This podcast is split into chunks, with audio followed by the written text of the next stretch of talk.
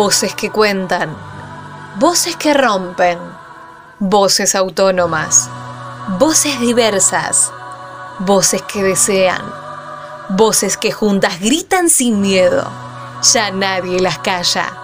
Esto es Voces Reveladas, el micro radial de Reveladas Web, periodismo popular y feminista. Ya nada me calla, ya todo me sobra.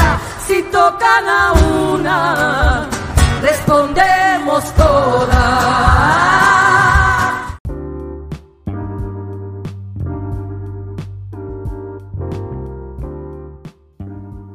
El 8 de marzo se conmemora el Día Internacional de la Mujer Trabajadora, en honor a la lucha que en el siglo XX protagonizaron grupos de trabajadoras por mejoras en sus condiciones laborales. En ese sentido, aparecen como mojón histórico las trabajadoras que murieron incineradas en la fábrica Cotton de Nueva York en el año 1908, luego de que se declararan en huelga en reclamo por la reducción de la jornada laboral y por igualdad salarial con los hombres en las mismas tareas. Esta fecha que año a año convoca a miles de mujeres en el mundo en pos de manifestar las desigualdades en el ámbito laboral y denunciar la violencia machista que se reproduce en toda la sociedad con su cara más cruel, los femicidios, en nuestro país fue cobrando especial relevancia a partir del 2015 con el primer Ni Una Menos. Desde entonces el movimiento feminista se fortaleció y masificó hasta volverse marea a las calles y transformar esta fecha en una jornada internacional de paro y movilización de mujeres, lesbianas, travestis, trans, no binarias, afros e indígenas.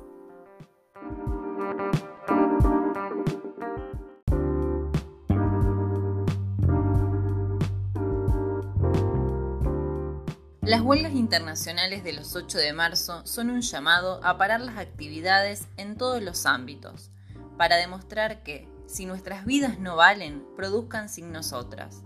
Esta consigna que da cuenta de que si se dejan de realizar las tareas en los lugares formales de trabajo, y si también se dejan de hacer las tareas domésticas y de cuidado, que son parte del trabajo invisibilizado y no remunerado de las mujeres, el mundo se para.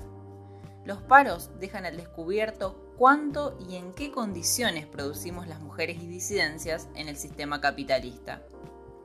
En tanto que las movilizaciones en las calles transforman el enojo, el dolor, la rabia por aquellas compañeras que nos arrebatan en manos de la violencia machista para convertirlos en una marea heterogénea que ocupa el espacio público para hacerse escuchar y transformar la bronca en organización por la autonomía de nuestros cuerpos ante las crisis económicas, el desempleo y la precarización que afectan principalmente a las mujeres y que agudizan las desigualdades históricas que padecemos.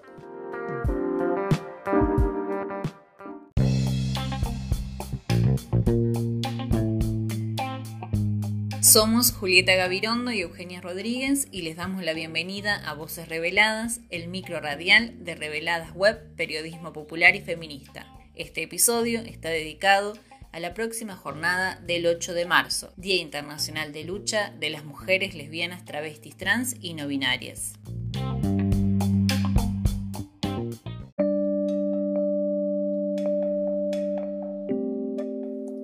Este femicidio se podría haber evitado fue una de las frases que se escuchó durante las últimas semanas a raíz de los asesinatos de Úrsula Bailo, de 18 años, y Guadalupe Carual, de 21 años, en manos de sus exparejas. Los casos dejaron al descubierto la falla del Estado en materia de protección y asistencia judicial para las víctimas de violencia de género, en tanto ambas habían denunciado a sus agresores. Ellas forman parte de los 59 femicidios registrados en Argentina hasta el 27 de febrero, según datos del Observatorio Nacional Lucía Pérez, femicidios que dejaron a 41 niñas y niños huérfanos. Según la opinión de Luciana Valarela, fiscal adjunta de la Oficina de Violencia de Género del Ministerio Público de la Acusación, hacen falta recursos y formación para comprender la complejidad de las situaciones que se dan en un contexto de violencia de género para realizar intervenciones multidisciplinarias, coordinadas y articuladas entre las distintas áreas para saber por qué una respuesta temprana en la justicia es fundamental, cuando además ya sabemos que el hecho denunciado nunca es el primer hecho violento que ocurrió, hay que saber que a veces la misma pone límites, ordena, responsabiliza, sostuvo la funcionaria en una nota para reveladas.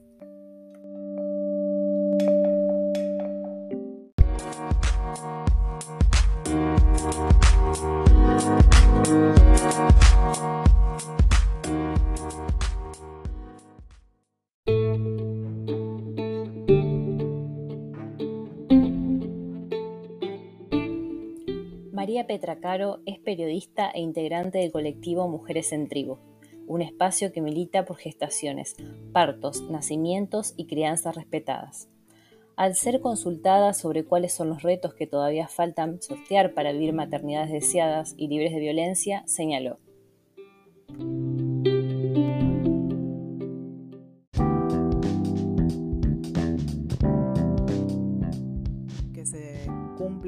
Efectivamente con, con la reciente ley de acceso a la interrupción voluntaria del embarazo me parece que es fundamental. Y también por otro lado eh, la educación, tanto modificar la educación que reciben los profesionales y las profesionales de la obstetricia eh, para que tengan una formación basada en el respeto a la ley 25929 y que eso genere un cambio de paradigma en la atención me parece fundamental. Y también obviamente eh, un cambio en, lo que tiene que ver con la educación de todos y todas a través de la educación sexual integral para que realmente conozcamos nuestros cuerpos, nuestros procesos fisiológicos, qué es lo que sucede al momento del embarazo y del parto y del nacimiento de nuestras hijas.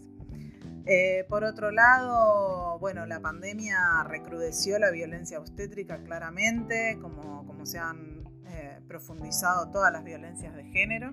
Esta no fue la excepción. Mujeres y las personas gestantes en la mayoría de los casos parieron y tuvieron cesáreas en soledad, eh, violentándoles y impidiendo el ejercicio de un derecho fundamental como es el acompañamiento. Eh, también vimos el tema de los hisopados este, que no correspondían y, y que se cobraban de forma particular como un gran negocio alrededor de los hisopados para parir y la separación sin indicación médica de mamá y bebé luego del parto al momento de un caso de COVID positivo, algo que no estaba en ninguna de las recomendaciones que se emitieron de distintos organismos.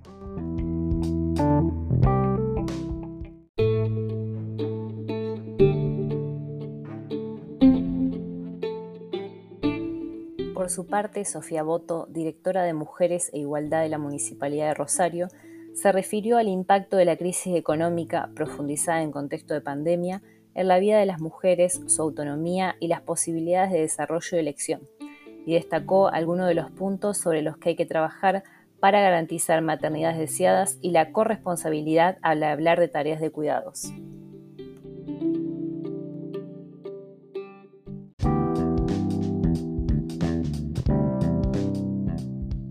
maternidad deseada, necesitamos por supuesto sustento económico, y poder tener algunos proyectos personales para poder compatibilizar con esa maternidad, eh, que también trabajar por las corresponsabilidades a la hora de la crianza, que haya lugares para eh, lugares eh, para dejar a nuestros hijos cuando tenemos que trabajar, eh, que, siga habiendo y se sigan abriendo lactarios eh, para que también podamos elegir eh, la, lactancia materna también como una forma de vivir esa maternidad deseada para quienes justamente desean también esa, brindar esa lactancia materna. y creo que la pandemia tuvo muchos impactos en, estas, en la garantía ¿no? de, de estos derechos y sobre todo con lo que tiene que ver con la cuestión económica. Siempre cuando hablamos de crisis económicas sabemos que las crisis impactan de manera particular a las mujeres, ni hablar a aquellas mujeres que tienen hijos.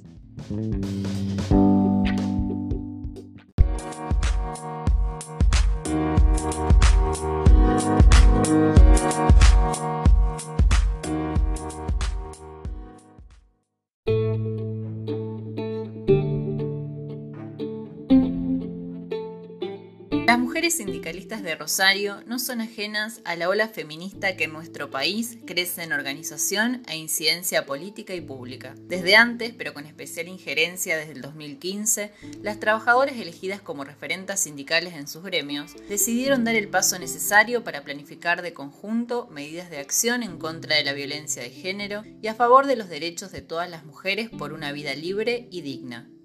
Ocupan lugares de decisión en sus sindicatos, planifican estrategias para lograr la paridad al interior de los gremios y discuten el modelo de país dentro del movimiento obrero organizado. En esta oportunidad hablamos con Yamile Baclini, secretaria adjunta del gremio de los trabajadores municipales de Rosario. Le consultamos en primer lugar cuáles son los principales desafíos para lograr una participación igualitaria de las mujeres en el ámbito laboral. Y esto nos decía.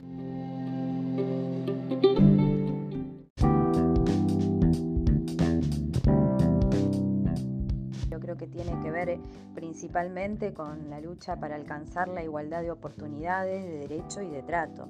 Y en ese sentido hay dos aristas que, son, digamos, los ejes para, poder hacer y lograr esa transformación.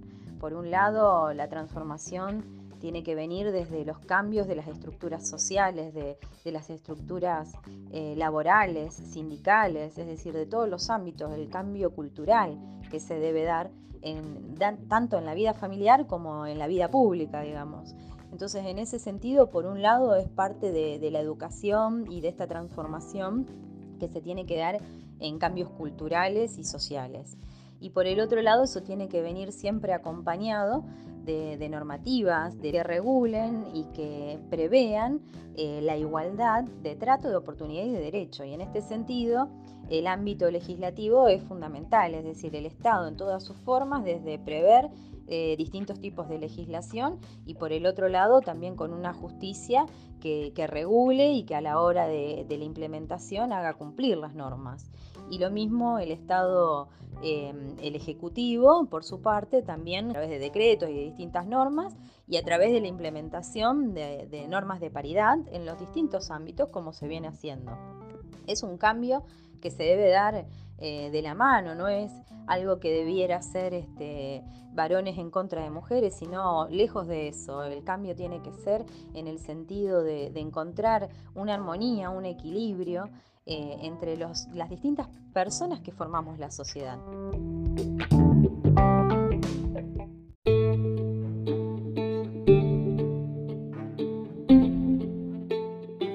También, y considerando que el feminismo modifica todas las estructuras sociales, le preguntamos a Yamile cómo cree que viene impactando en la militancia de las mujeres sindicalistas. La referente de las municipales nos decía esto.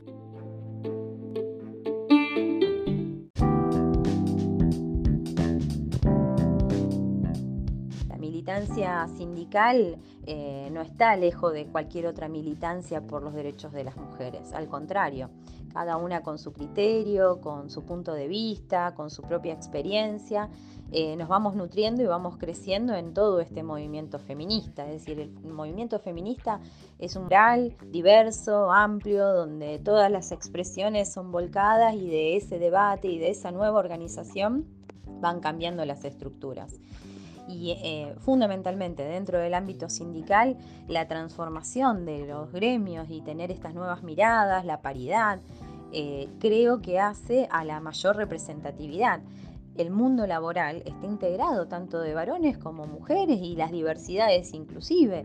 Digo, entonces tienen que estar representadas todas estas diferentes miradas para que desde la pluralidad de voces, de opiniones y de experiencias las construcciones que se lleguen sean realmente nutridas y sean verdaderamente representativas de las distintas organizaciones y grupos de personas a las cuales representan.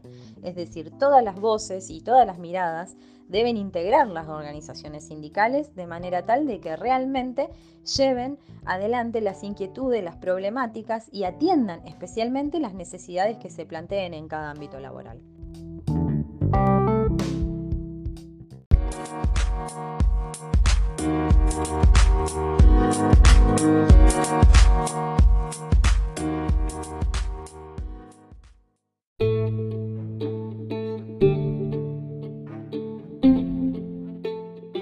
Las mujeres nos ocupamos en el mundo de la mayoría de las tareas al interior de los hogares, pero también ponemos el cuerpo en aquellas que se desarrollan en espacios comunitarios y que son indispensables para el funcionamiento social. Como sujetas políticas en el espacio público, las actividades van desde demandas concretas al Estado, así como también la organización de alimentos, merenderos, comedores, la distribución de productos sanitarios en pandemia y la asistencia ante situaciones de violencia machista. Georgina Mancilla es referente del Frente de Géneros de la Garganta Poderosa en los barrios Los Pumitas y La Cariñosa de Rosario. Hablamos con ella de cara a un nuevo 8 de marzo, para saber cuáles son las principales demandas de la militancia feminista y popular en los territorios y qué estrategias se gestan colectivamente frente a las violencias cotidianas.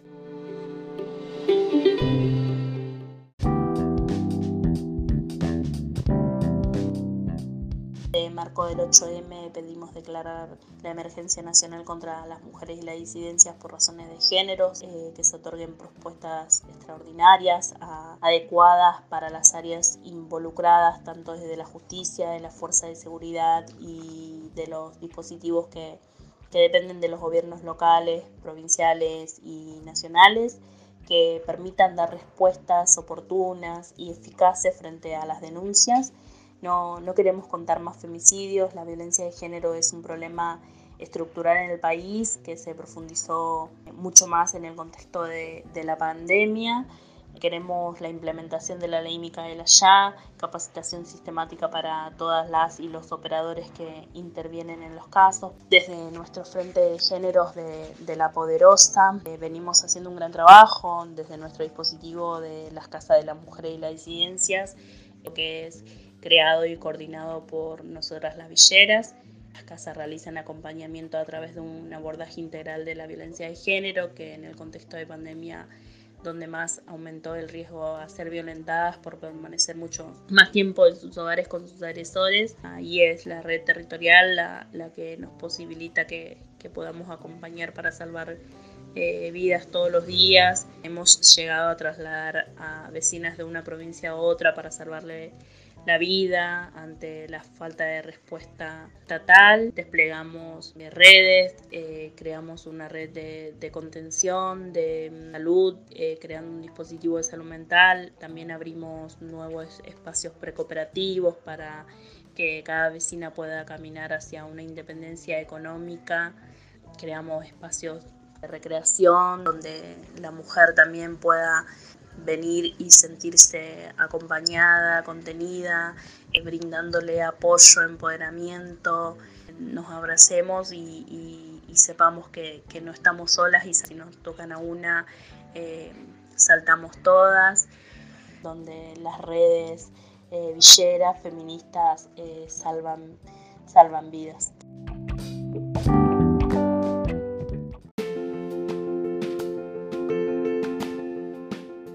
Cada 8 de marzo, desde febrero se desarrollan en la ciudad asambleas para organizar una nueva jornada histórica.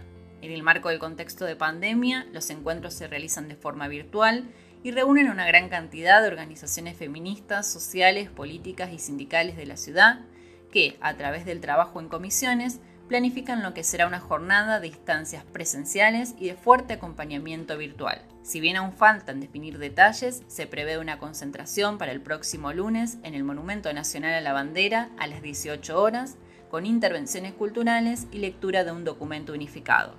Nos vemos en las calles.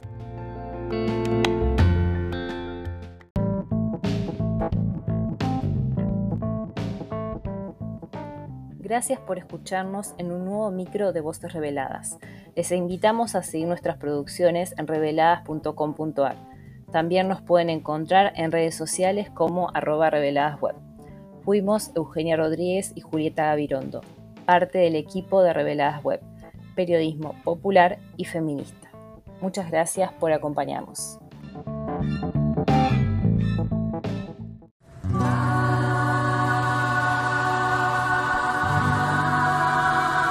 Esto fue Voces Reveladas, el micro radial de Reveladas Web. Nos volvemos a encontrar con más periodismo feminista y popular. Podés escuchar este micro y todos los demás en bichosraros.com.ar o descargate la app de la radio. También los encontrás en reveladas.com.ar y en nuestro canal de Spotify. Retiemblen sus centros la tierra al sororo rugir del amor.